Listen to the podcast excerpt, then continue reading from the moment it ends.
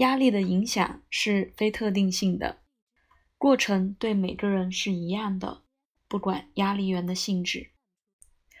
无论他是否暴露一个有毒的岳母、垃圾食物、一个不满意的工作状况或一个事故，当一些事情通过大脑登记过，像是威胁或刺激，荷尔蒙肾上腺素和正肾上腺素。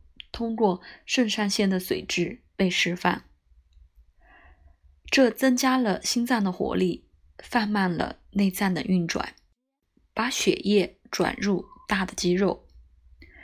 因此，人准备打架或逃跑。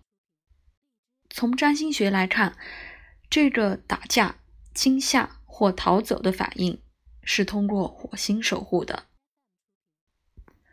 身体适应于。运动这个反应的生理作用需要习惯和以一些类似火星的方式发泄，无论身体上的或情绪上的，最好是两者都有。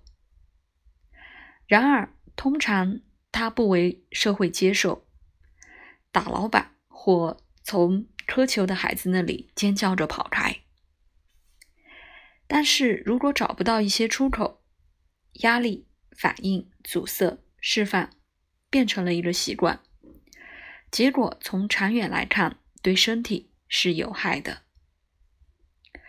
不是压力反应活动损害健康，而是缺乏一个适当的表达方式。